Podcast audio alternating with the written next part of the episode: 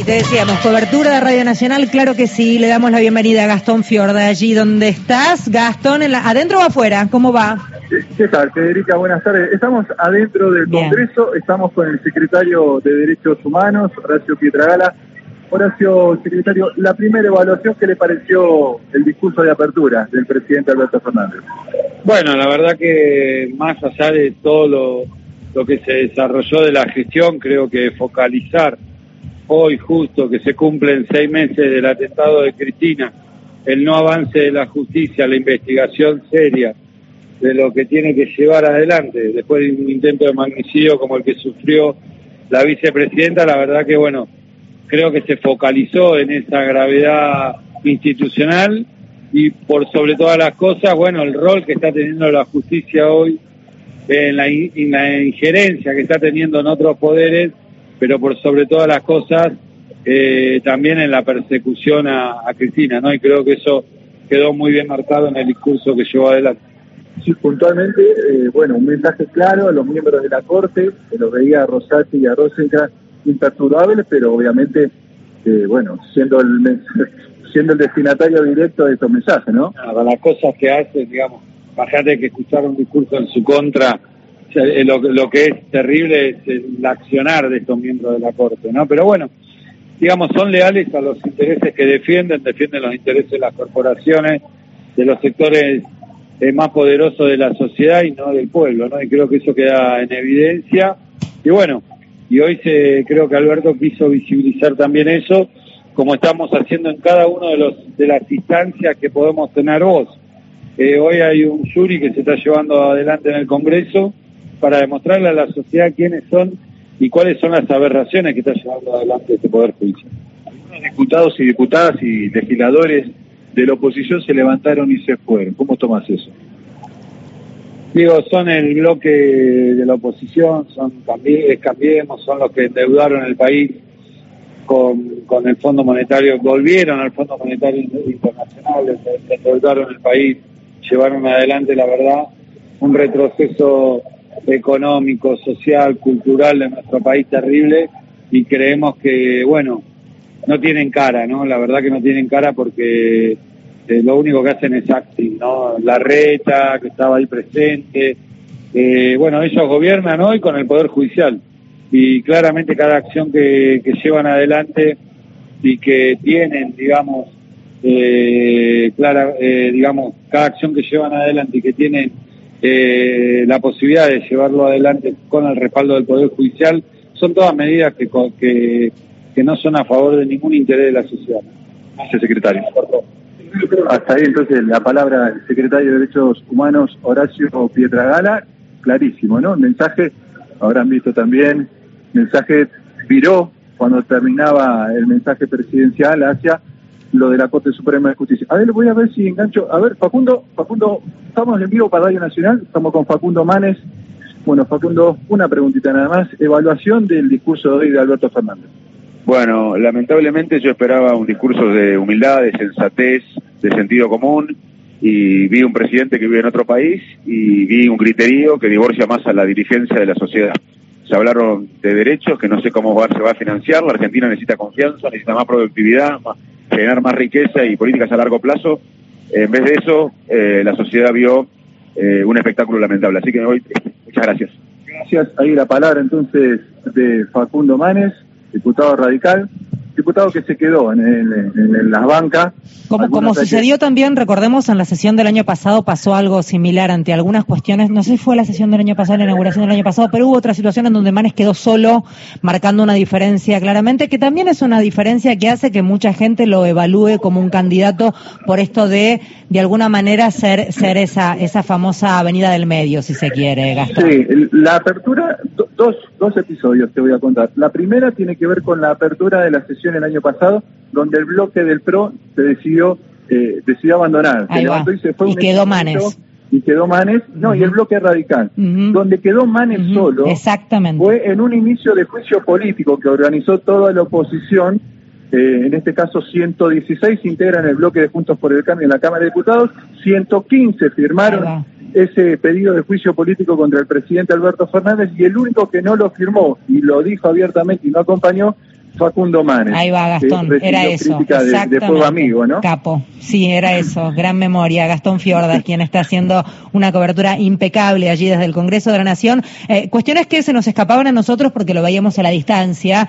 Por ejemplo, esto de, de, mucha gente yéndose al recinto, por ejemplo, yo por lo menos desde lo que pude ver no lo vi, no sé vos, Marito, si... Vi dos o tres diputados y diputadas Sí, pero no se mostró este, tanto en, pantalla, no, no, quedó tan claro eso. Todos los legisladores de la ciudad, de, en este caso fue transversal, si se quiere, de Juntos por el Cambio, porque se fueron diputados y diputadas de la coalición cívica, radicales y del PRO, pero el único factor, el único factor común denominador de la ciudad de Buenos Aires, lo dijo a partir de, eh, lo, hicieron, se fueron a, cuando Alberto Fernández hizo mención a la decisión de la coparticipación que la Corte Suprema vaya a favor de la ciudad de Buenos Aires en detrimento de las provincias. Sí, el textual fue, le da recursos a la ciudad más opulenta. Eso fue textual, y ahí se levantaron. Ahí se levantaron, pero transversalmente. La otra vez fue solo los diputados del PRO, acá solo los legisladores de la ciudad de Buenos Aires, pero de la coalición cívica radicales y del PRO, ¿no? Y, otra cosa que tampoco se entendía bien era, se escuchaba la respuesta del presidente de la Nación a, Iglesias, pero no se entendía qué decía Iglesias. No sé si se puede reproducir, no sé qué pasaba ahí.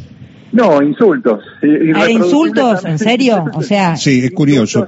¿Cómo te va, Gastón? ¿Cómo andas, Mario? Eh, hay un dato este, que me parece que es esclarecedor, porque Iglesias dispara y juega para la este, multiplicación ulterior de lo que pasó en el recinto, como para que ahora este, el agredido este, sea Iglesias y el agresor sea el presidente de la nación. Por eso yo quería que me explicara qué pasaba, justamente porque de repente queda una persona respondiendo de forma vehemente, pero no se entiende qué decía la otra persona porque quedaba fuera de plano de micrófono. Insultos, insultos ¿Pero insultos tipo qué? A ver, para entender un poco. malas palabras. Malas palabras. Malas palabras y, tratándolo además de mentiroso, de, de ese tipo de cosas. Y después de eso, se, da vuelta, se queda en la banca, se da vuelta y queda de espaldas al presidente y bueno, y a las autoridades de las dos cámaras. O, sea, mientras hablaba el presidente, él eligió darle la espalda. Darle de espalda y con el celular en la mano, exactamente. Así siguió la, como la segunda mitad del discurso presidencial, Fernando Iglesias lo siguió de ese modo. ¿En qué momento empieza Iglesias a insultarlo? Bueno, hay un hecho bisagra que es cuando empieza a hablar sobre el Poder Judicial, eh, nosotros nos dieron el discurso media hora antes que, iniciara y estaba destacado en negrita eh, cuando empezaba a insultar iglesias. Se, podría, se podría hasta cronometrar, más o menos. Sabíamos que más o menos a la hora y media el discurso se iba a poner, eh, iba a elevar el tono, ¿no? Mm. Fue, un discurso primero si se quiere conciliador, más que nada de repaso de gestión, de puntos altos de su gestión, lo que está por venir, alguna que otra frase quizás que le haya levantado polémica, pero después nosotros, incluso en el discurso, cuando nos dieron el texto, estaba destacado en negrita, o sea, para que uno no, no solo leyendo el discurso, sino que ya a simple vista estuviese preparado y, supiera que allí es el, momento donde se iba a poner más picante la cuestión y fue lo que pasó, ¿no? Fue lo que terminó desencadenando eh, algunas críticas, algunos gritos de la oposición y que algunos abandonaran el recinto. Bien, ahora se entiende un poco más porque, reitero, se, se veía solamente una parte. no fue el único, ¿no? También. No fue el único de la oposición, muchísimos legisladores de la oposición eh, no sé si insultaron, pero sí gritaron cosas, eh, lo de mentiroso y todo eso. A mí me parece interesante el destacar que también forma parte de, la contradicción de un grupo de gente que habla de la no violencia, que habla del diálogo, que habla de la antigrieta, y en un recinto tan sagrado como debiera ser el del Congreso de la Nación, el escuchar a un presidente, más allá de que uno comparta o no, creo que el insulto y la falta de respeto no debiera ser de ninguna manera eh, la vuelta a un discurso de una inauguración en una sesión eh, tan democrática como la Lamentablemente, Fede, eh, hoy se hoy se masifica porque es el discurso presidencial y está en cadena nacional, pero yo te puedo asegurar que en cualquier debate en el recinto, incluso en comisiones, pero en el recinto todavía más, se discuta cualquier tipo de ley, se arman este tipo de debates y de discusiones y de críticas y de insultos entre los propios legisladores. Esto es algo, lamentablemente, se da mucho más en la Cámara de Diputados que en el Senado, esto es cierto, pero hay una violencia desde lo discursivo y a veces desde lo gestual es muy, es muy recurrente, es muy frecuente en la Cámara de Diputados. Esto es lamentable, pero es algo que, que sucede a diario, ¿no? Mm. Eh, una lástima, reitero. Eh, ¿Qué más podemos destacar, Gastón, dentro Ahora de...? he- he- hemos salido, estamos sobre la avenida Rivadavia, ya la mayoría de los protagonistas, estoy hablando no solo de los legisladores y las legisladoras, sino también de funcionarios, está hablando Victoria Tolosa Paz. A ver, nos vamos a acercar, Vamos. A ver qué escuchar, está hablando con colegas. de divisas que tiene este país y la posibilidad de seguir desarrollándose. Hizo un capítulo muy importante, el agradecimiento a Sergio Massa, no solamente con la valentía que se incorpora al Ejecutivo, sino con los trazos más importantes en materia económica. Falta mucho, nos invita a seguir continuando este sendero, que es el sendero del crecimiento, y claramente no planteó, y creo que lo hizo con muchísima responsabilidad, ninguna situación que se dé a entender. Creo que fue claro, fue contundente. Él es el presidente de la Nación hasta el último día de este mandato y va a trabajar, como ya lo ha dicho en otras oportunidades, para que este campo, este sendero que viene atravesando la Argentina pueda continuar, lejos de las candidaturas, lejos de la chicana política, con mucha transparencia y mucha claridad, le habla al pueblo argentino, todo lo hecho y todo lo que haremos.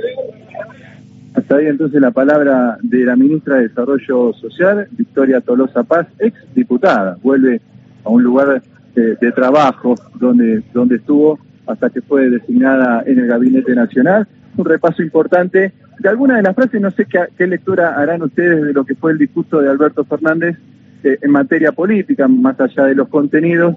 Fue, creo, el discurso más encendido de los cuatro que dio, ¿no? Como presidente de la Nación y como, eh, bueno, discurso oficial de apertura de las sesiones ordinarias. Me parece también que allí habrá que hacer una lectura hacia adentro de la propia fuerza del frente de todos, ¿no?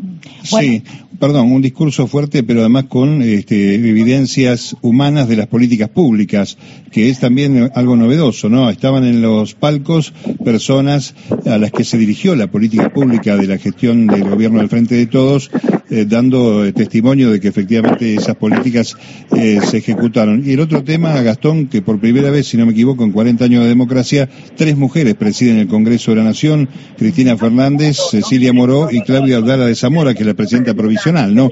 También es un dato, de una democracia que viene, ¿no? Un dato histórico. Vamos a escuchar a, no sé cómo están con los tiempos. Estamos, tenemos que cerrar, Gastón. ¿Quién- ¿A Ah. quién tenés allí? A Catopodi. Son el y ministro de la 58. Si querés, vamos y seguimos hasta el top. Dale, a ver. Lo ponemos un segundito. Dale. en proyectos y que vamos a defender ese, ese proyecto de cara a las próximas elecciones. Como nunca se van a poner en discusión dos, dos modelos y nosotros vamos a, a reafirmar que este es el rumbo, con dificultades, con obstáculos, pero este es el camino. el discurso y el concepto del presidente en el interior del peronismo, creo que se puede englobar. Presidente con la contienda electoral en Nosotros volvemos siempre a lo, a lo importante y a lo principal. Cualquier discusión, cualquier matiz, en la medida que no nos desvíe de, de cumplir con nuestro contrato electoral, de cambiarle la, vida a la gente. Hoy el presidente hizo eje en eso. Todo lo demás, me parece que las discusiones internas este, ya, ya cumplieron su cuota y hoy, y hoy no hay margen para que nadie este, disperse energía en otra cosa que no sea garantizar que esta Argentina siga saliendo adelante, garantizar que haya más obra pública, garantizar que haya más trabajo y más empleo en nuestro país. Bien, hasta ahí entonces la palabra del ministro de Obra Pública, Gabriel Catopodis, redondeando también un poco la participación del Gabinete Nacional hoy aquí en el Congreso. Impecable cobertura, Gastón. Muchísimas gracias. Gracias, Pedro. Un beso para todos.